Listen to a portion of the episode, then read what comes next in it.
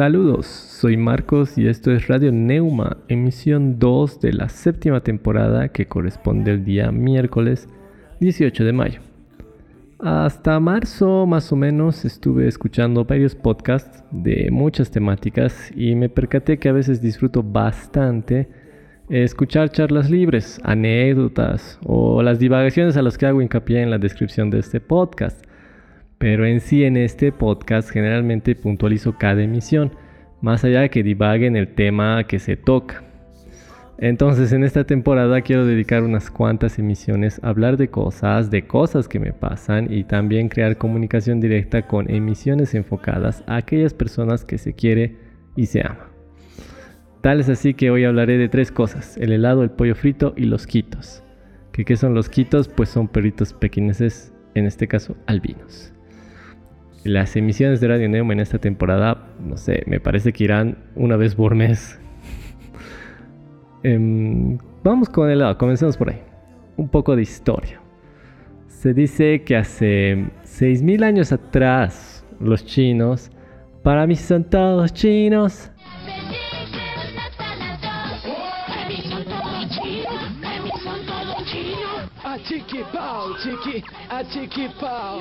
Bueno, ya congelaban los alimentos para conservarlos. Congelaban también el azúcar y la leche. Así que el helado fue inventado en China. Tenían pozos de nieve donde colocaban la fruta, la naranja por ejemplo, y luego lo bebían, comían así. O sea, el raspadillo también lo desarrollaron ellos.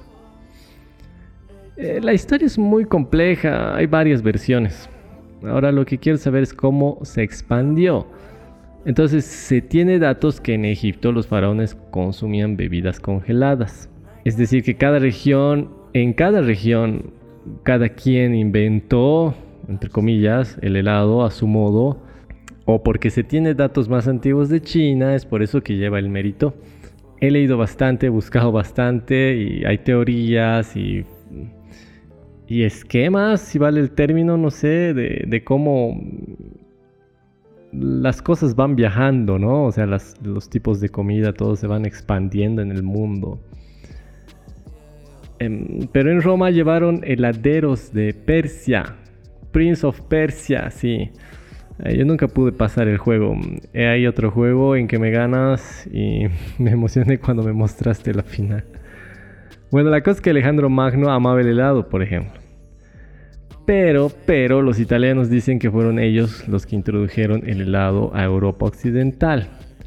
Esto en el siglo IX.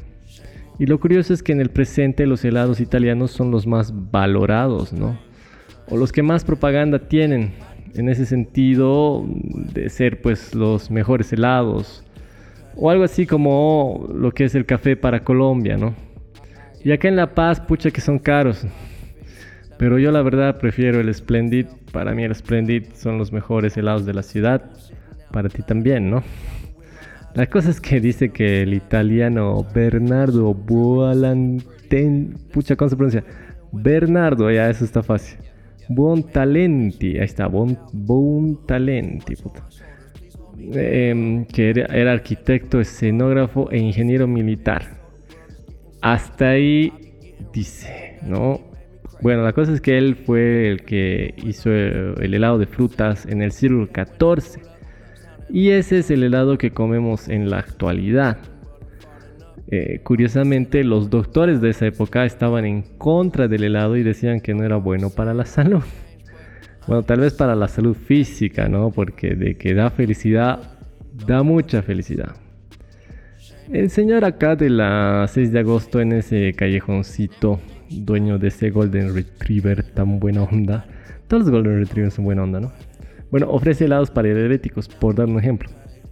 O sea que el helado no está restringido para nadie. Me parece. La cosa es que el que se dio de, eh, cuenta de cómo congelar la crema y así transportar el helado fue el doctor de origen español Franz de Villafranca.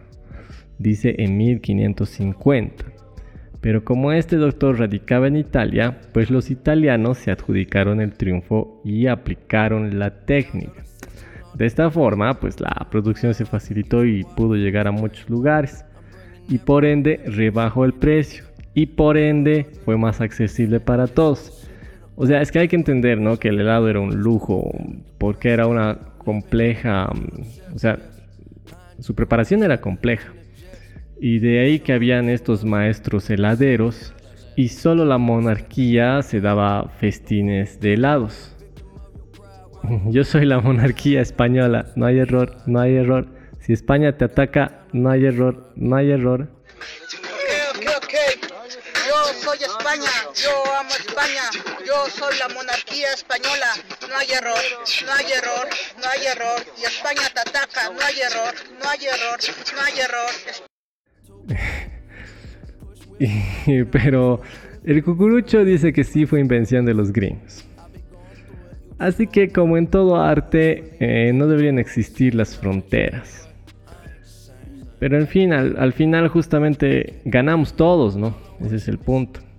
Ahora, este otro dato es curiosísimo, ¿no? Que en 1920 se añadió, em, se añadió al helado el palito, el palito de helado.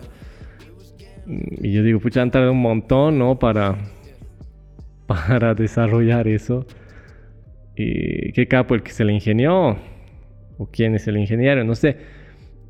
Los datos, como les digo, son muy complejos. Y mm, por ahí leí que fueron unos gringos, pero también que fueron unos italianos. Bueno, la cosa es que yo quisiera ir a un museo de helados y probar helados raros. Aunque sin ir más lejos tenemos los helados tradición, que le llaman de delicia. Y ya probamos todos, ¿no? Em, nos faltaba alguno. Creo que un hito. Bueno, la cosa es que mi top 3 de esos helados tradición son el siguiente. Eh, batallando el tercer lugar, copo azul o arroz con leche. No me decido. Eh, en el segundo lugar, huminta, sí porque, porque es, raro el helado. Es, un sabor muy particular. Em, se siente, se siente que es como, como un minta, pero a vez obviamente no es una minta, es un helado. Pero sin duda, ¿no? Nuestro puesto número uno es el quinoa con queso y leche. ¡Qué delis ese helado! Eh, es increíble cuánto tiempo hemos tardado en dar con el de chantilly. Se pronuncia así, ¿no? De chantilly. Estoy hablando bien, Dios, no. Me acuerdo que he tenido que ir.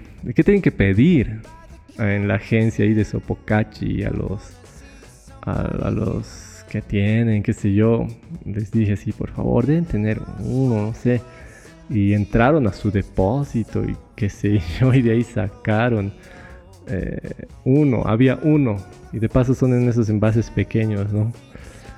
Y tal vez le hemos puesto pues mucha expectativa, ¿no? Porque ya cuando comimos mm, no nos ha parecido el mejor. Está riquito la gelatina, ¿no? Pero eh, no, no entra en el top 3, no, imposible.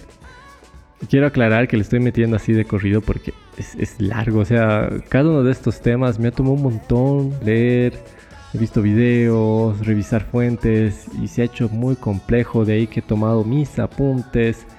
Y esto es un poco lo que quiero plasmar acá. Sin embargo, es, está lindo para el debate, está lindo para charlar. Es, un lindo tema son lindos temas.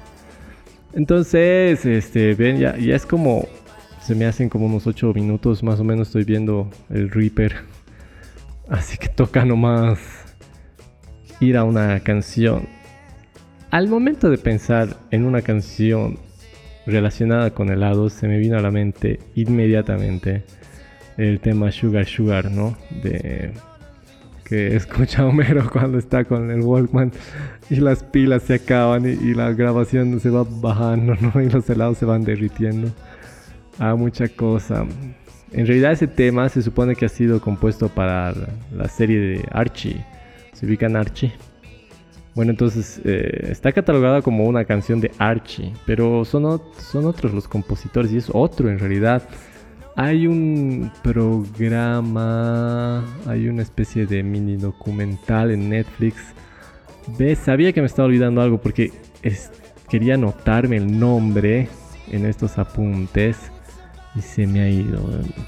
Pero creo que no es difícil dar con este mini documental en Netflix porque habla de varias eh, de varias canciones, de varios músicos, lugares, estilos. Es que no me acuerdo, mil disculpas.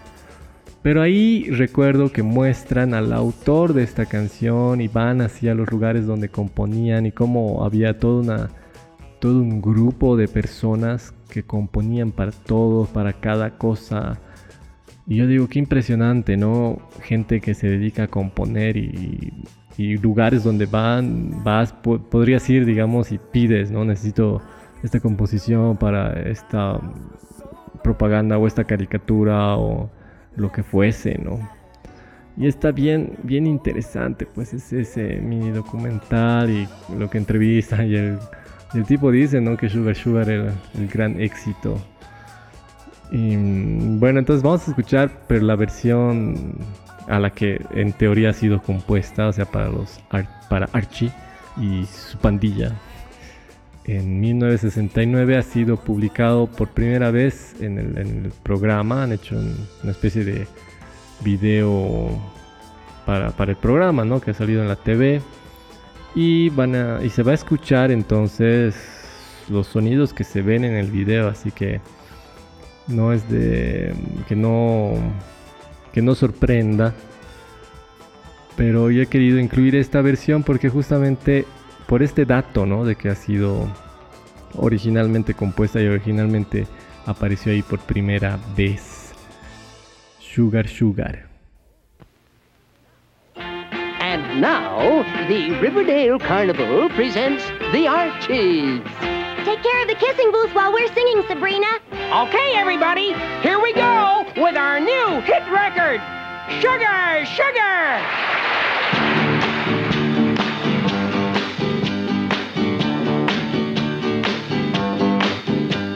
Sugar.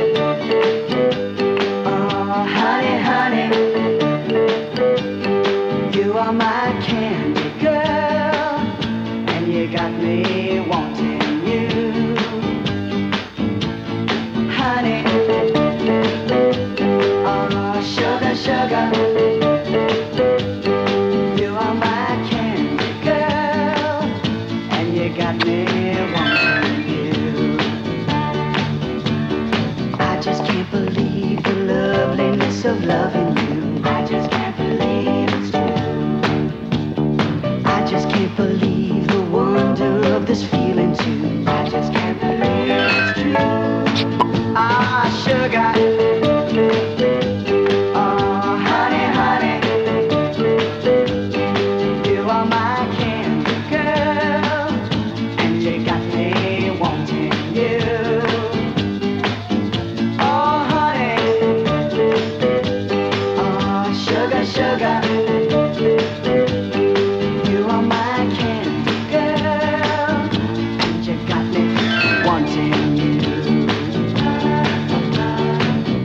kissed you, girl, I knew how sweet a kiss could be.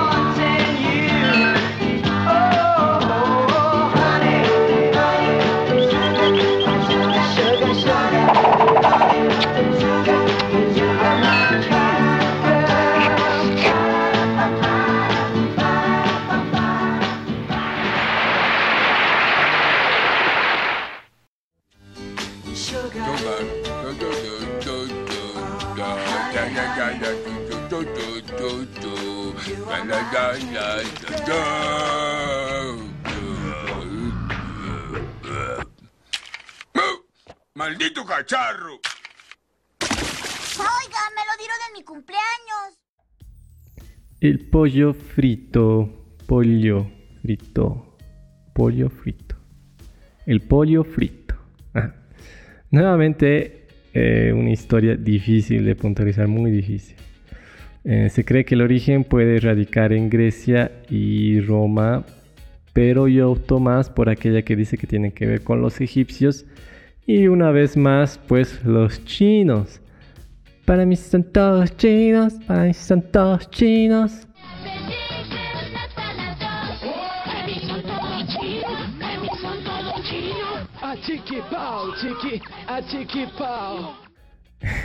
Pero lo que sí muchos concuerdan es que se popularizó en el medioevo. Ahí está, eso sí es clave. De todo lo que he leído, eso sí, todos, todos mencionan eh, aquella Europa, ¿no? De las cruzadas. Y que los ingleses y sobre todo los escoceses, así como Willy, fueron los que llevaron eh, la preparación al nuevo mundo, ¿no? Entre comillas.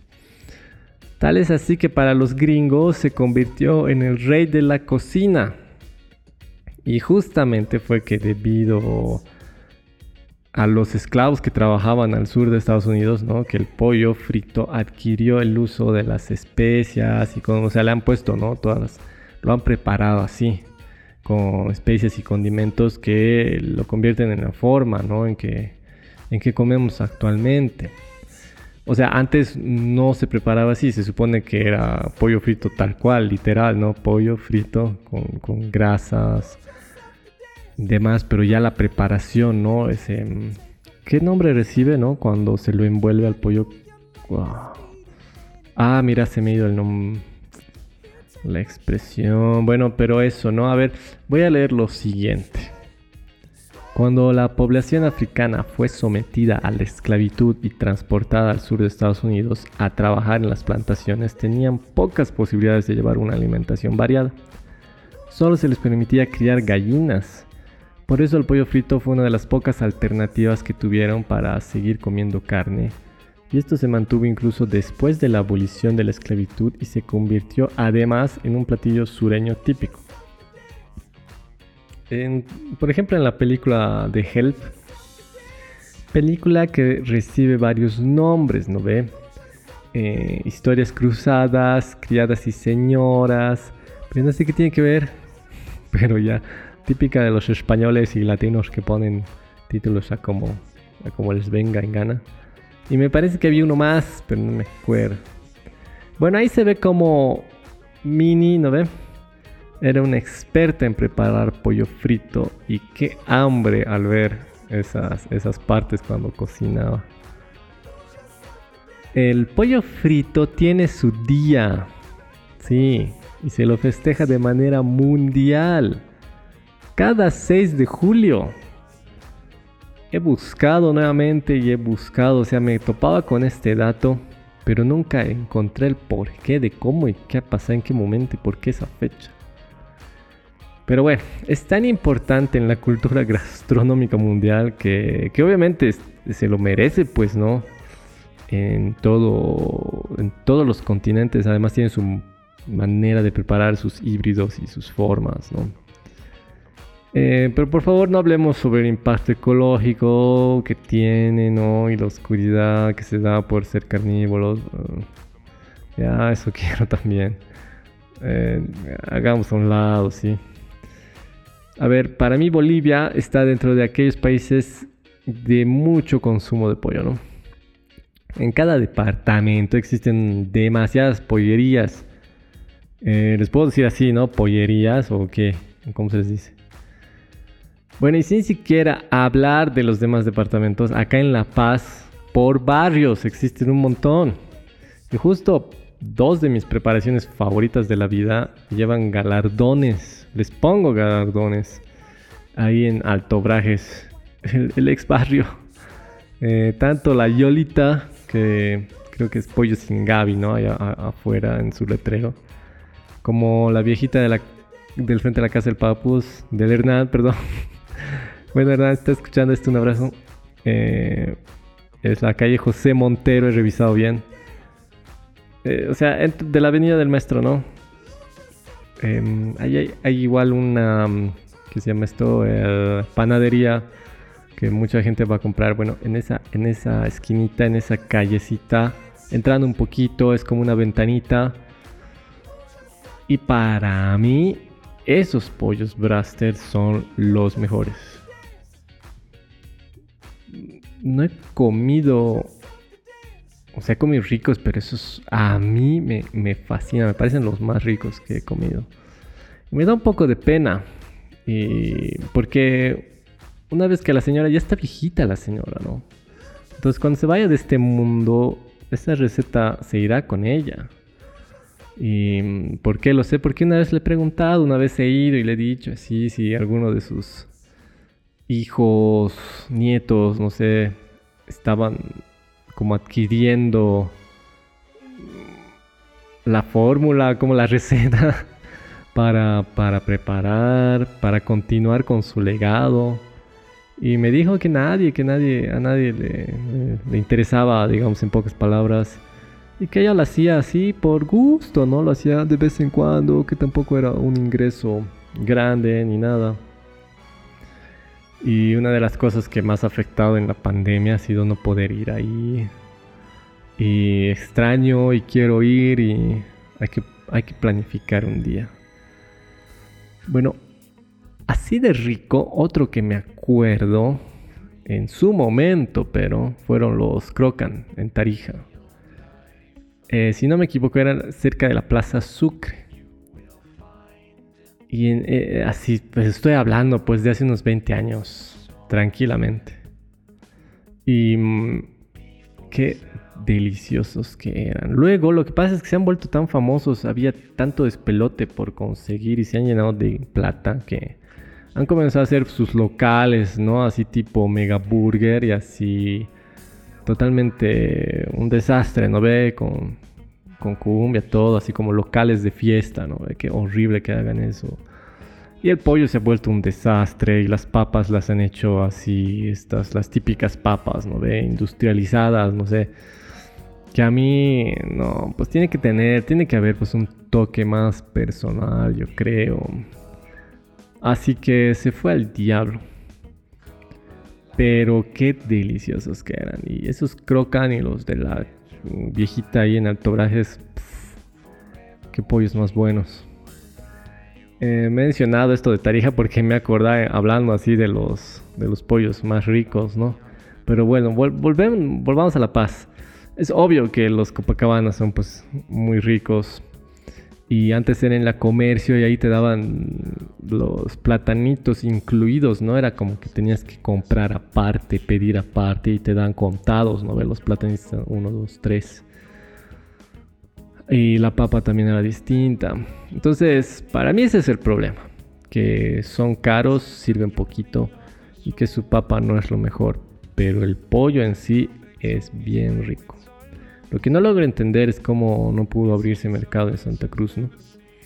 O sea, ni siquiera sabía que habían abierto y después cuando me he enterado ya habían cerrado. o sea, vos me has contado en realidad. Supongo que debe haber pollos, preparaciones superiores a los de Copacabana, no sé. Entonces, me pregunto si es por eso que no ha logrado abrirse espacio o no sé, pero sin duda hay que ir a averiguar y hay que ir a probar cuál es el mejor pollo frito o la braster de, en Santa Cruz. Pero uno que le da batalla, sí, ya hablando de ese tipo de preparación, ¿no? Porque otra cosa es una preparación casera, como de la yolita o de, o de la viejita o de los crocan que al principio eran así más caseras, después se han vuelto, mm, pongámosle comillas, industriales, por de llamarlo de alguna forma. Entonces, otro que está en esa onda, Don Coco, ¿no? Y a veces incluso hemos preferido Don Coco a Copacabana. La cosa es saber si esos ingals están a esa altura o lo superan a estos o tal vez es solo propaganda en forma de memes y por eso nomás llaman la atención. Eh, ya. La cosa es que este 6 de julio no, nos no se nos tiene que escapar y tenemos que festejar el día del pollo.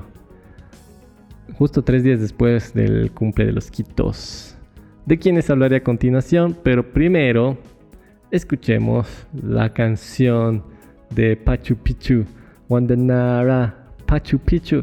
Pero no, vamos a escuchar la versión original que es de Blondie. El tema se llama One Way or Another, que fue lanzado en 1979 en su disco Parallel Lines, que, es, que fue el tercer trabajo de.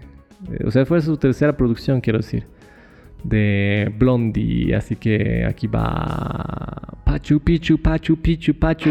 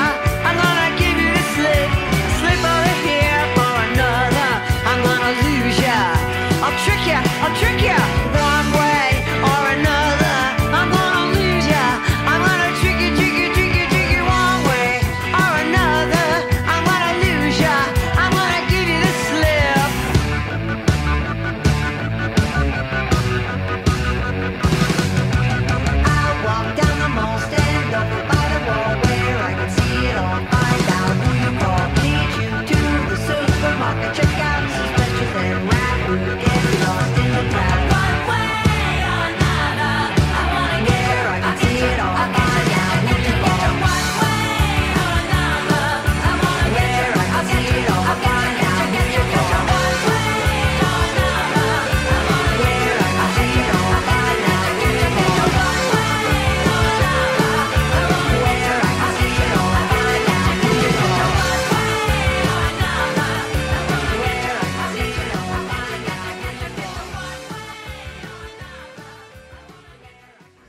Ves, así nomás pasen un ratito. Y eso que el primer bloque lo he hecho tan compreso, me, me resistí a hablar y dar más opiniones y a, diva- y a divagar más porque justamente sabía que iba a tardar un montón.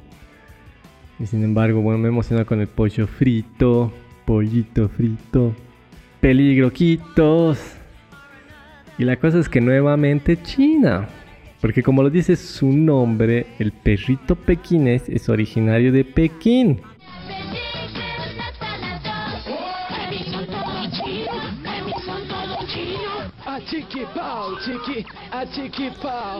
Se encontraron grabados, dice, de hace 4000 años, en los que se ve a los quitos así dibujados.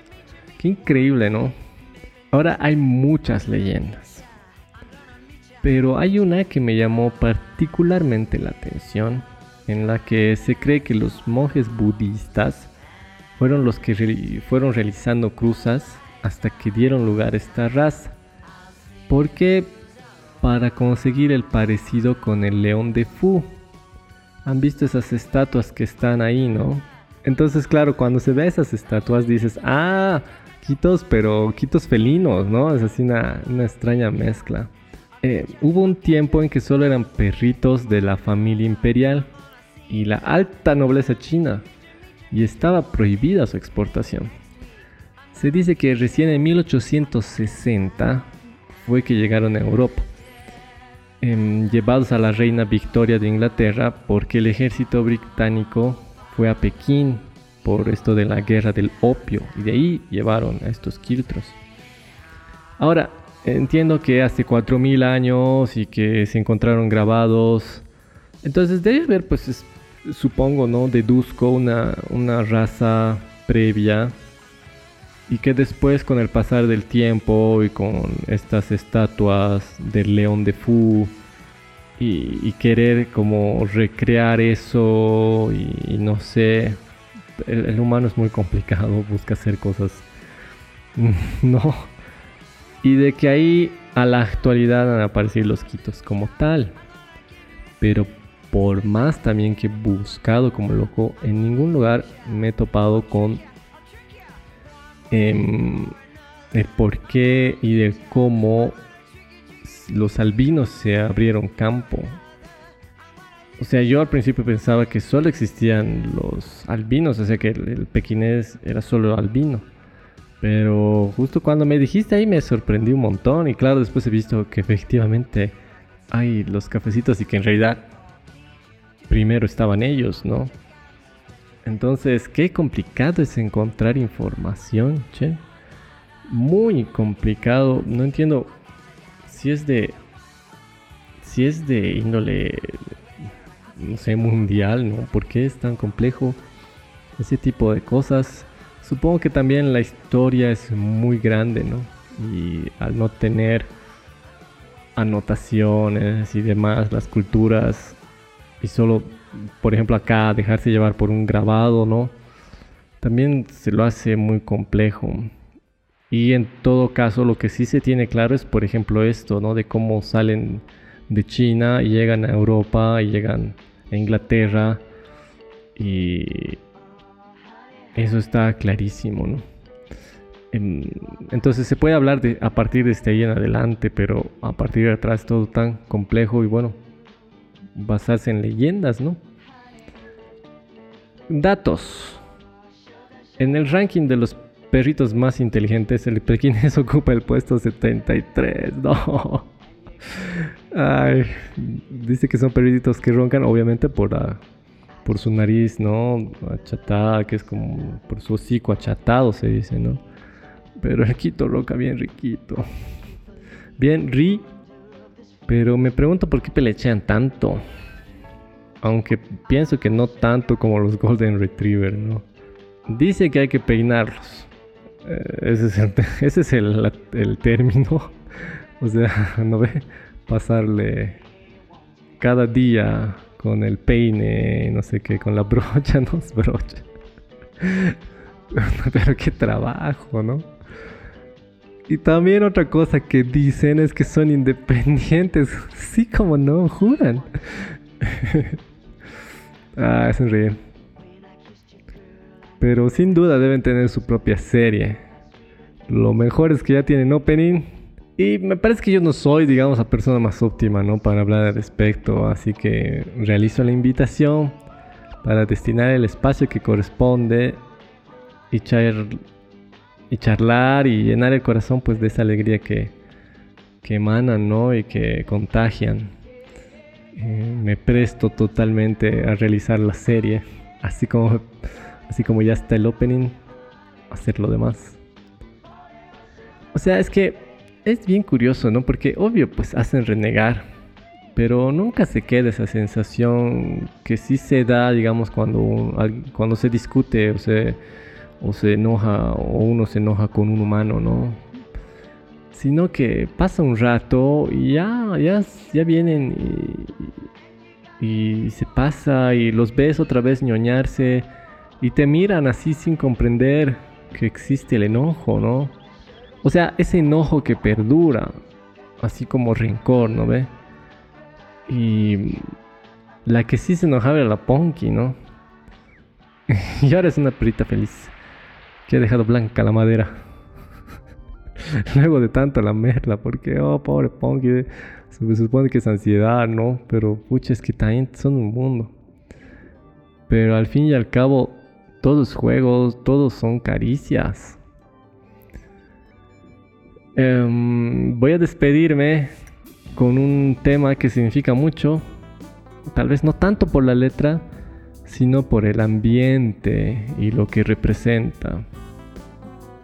Fue prestar las orejas y percatarse de la dulzura. Está obviamente en nuestro playlist y queda grabada para siempre, ¿no? Dato, dato, dato de vital importancia que este disco justamente cumple 20 años. Ha cumplido 20 años de su lanzamiento. Otra de esas grandes obras salidas el 2002. Y a propósito se viene el especial, hay que hacer el especial de Interpol, ¿no? Mao ya me confirmó. Así que vamos a hablar largo y tendido sobre el Turn on the Bright Lights de Interpol. Y a ver, tal vez si da a hacer el Highly Evolved de los Vines también. 2002, increíble. Bueno, estoy hablando de Come Away With Me de la gran Nora Jones, que salió el 26 de febrero del 2002. En este año han sacado una edición especial y está alucinante, se puede escuchar enterito en Spotify. Eh, además del disco, incluye demos y sesiones, tomas. Y la Nora Jones también dio un concierto a propósito. Estamos ahorita en mayo, en abril, sí, el mes pasado. Eh, está en YouTube. Ah, obviamente aconsejo bastante verlo. Esta mezcla de, de jazz con country y en un aire también un poco pop, ¿no? Y hay una canción pues que es esta canción, más bien dicho, que menciono, sacada de este disco, que es de vital importancia. La canción se llama Don't Know Why y voy a colocar la versión en vivo que realizó a propósito justamente de difundir este trabajo eh, del 20 aniversario, ¿no? Eh, se presentó en el programa de este cuate Jimmy Fallow, The Tonight Show, ¿no? Y hay que escuchar ese sabor que tiene al tocar el piano. Por eso quiero colocar esta versión, porque están en un cuarteto, ¿no? Es piano, batería, bajo y hay una corista, por eso cuarteto, ¿ya? Entonces es eh, obviamente tiene todo el aire acústico que la caracteriza Nora Jones, pero me encanta porque aquí tiene más responsabilidad ella en esta en esta versión porque por ejemplo en la que toca en vivo por el 20 aniversario, el concierto me refiero, ahí están con, con, guitarri- con guitarra, con guitarrista, etc. Entonces es como más grande la banda. Pero acá no. Es muy ella, la batería acompañando y el bajista acompañando también con, con los coros, ¿no? Entonces me ha gustado mucho, mucho esta versión de Don't Know Why. Em, así que es lo que vamos a escuchar a continuación. Un abrazo enorme e infinitamente galáctico.